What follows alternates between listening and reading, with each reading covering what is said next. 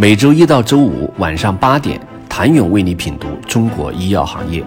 五分钟尽览中国医药风云。喜马拉雅的听众朋友们，你们好，我是医药经理人、出品人谭勇。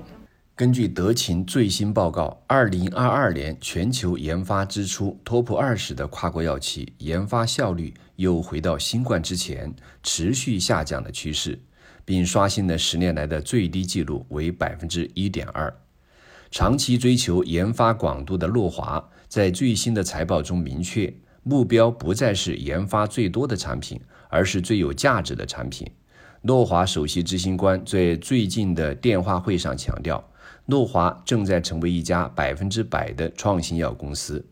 接下来将会简化组织模型，简化管道，并退出一些非核心领域。将火力集中在心血管、免疫学、神经科学、实体瘤以及血液学五大核心领域上，在小分子和生物制品之外，利用 RNA、放射性配体、细胞和基因疗法平台开发创新疗法。具体举措上，2022年，诺华已经暂停了一些炎症性疾病和癌症项目的后期计划，包括一些三期临床试验。甚至是一些潜在明星重磅项目，也调整了风险预期和优先级，比如推迟了从百济神州处引进的项目进度。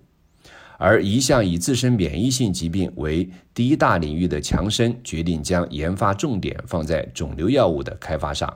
以实现其2025年600亿美元的销售目标。其中，多发性骨髓瘤产品组合是其向前发展的最重要增长动力。杨森制药对其产品组合也进行了全面审查，决定对传染病和疫苗部门的业务进行全面改革，将两个部门作为一个整体来运营。随之而来的是管线的调整。一份关于强生管线修订的备忘录称，该公司将继续投资所有治疗领域。但同时降低一些项目的优先级，而根据强生的内部文件，其传染病管线正在进行重大改革，多数正在开发的项目被削减了。具体来看，强生正在结束其乙型和丁型肝炎疗法的工作，仅继续进行遗留研究，还停止了所有抗菌治疗的努力，以及针对急性呼吸窘迫综合征的研究。此外，强生还在逐步结束其新冠肺炎和艾滋病病毒疫苗的研发工作，后者刚刚在三期临床试验中失败。而新冠产品在大流行期间获得批准，但由于血栓问题未能在市场上推广。对于该整合部门的未来，强生计划将重点放在流感、新冠、呼吸道合胞病毒和人乳头瘤病毒的暴露前预防上。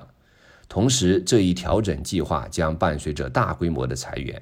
此外，强生最近对其六十五亿美元收购的一家公司的主要药物近十种适应症进行了测试，已经暂停了一种罕见血液疾病的二期临床。在研发变革当中，强生也迎来了新的研发主管约翰里德，这是他第三次担任大型制药公司的研发主管。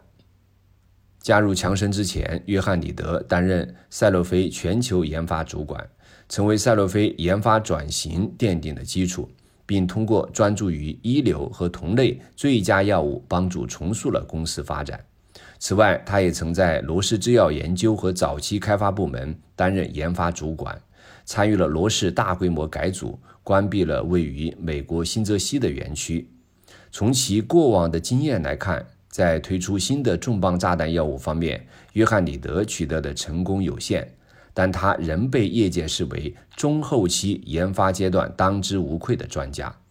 因为大药企药物研发临床中后期的一举一措都备受分析师和投资者关注。除了研发管线调整以及伴随着的研发人才的变动，在研发效率逐年走低的情况下，提升公司整体的运营效率变得更为重要。更换 CEO 也许就是这一周期改弦更张的开始。不久前，拜耳宣布迎来新 CEO 安德森，安斯泰莱同样发布了新 CEO 任命通知。新任冈村直树于1986年加入安斯泰莱，曾在财务、业务和战略等部门任职。此外，罗氏、强生等多家跨国药企也都在最近的年报季更换了 CEO。谢谢您的收听。想了解更多最新鲜的行业资讯、市场动态、政策分析，请扫描二维码或添加医药经理人微信公众号“医药经理人”——医药行业的新闻与资源中心。我是谭勇，明天见。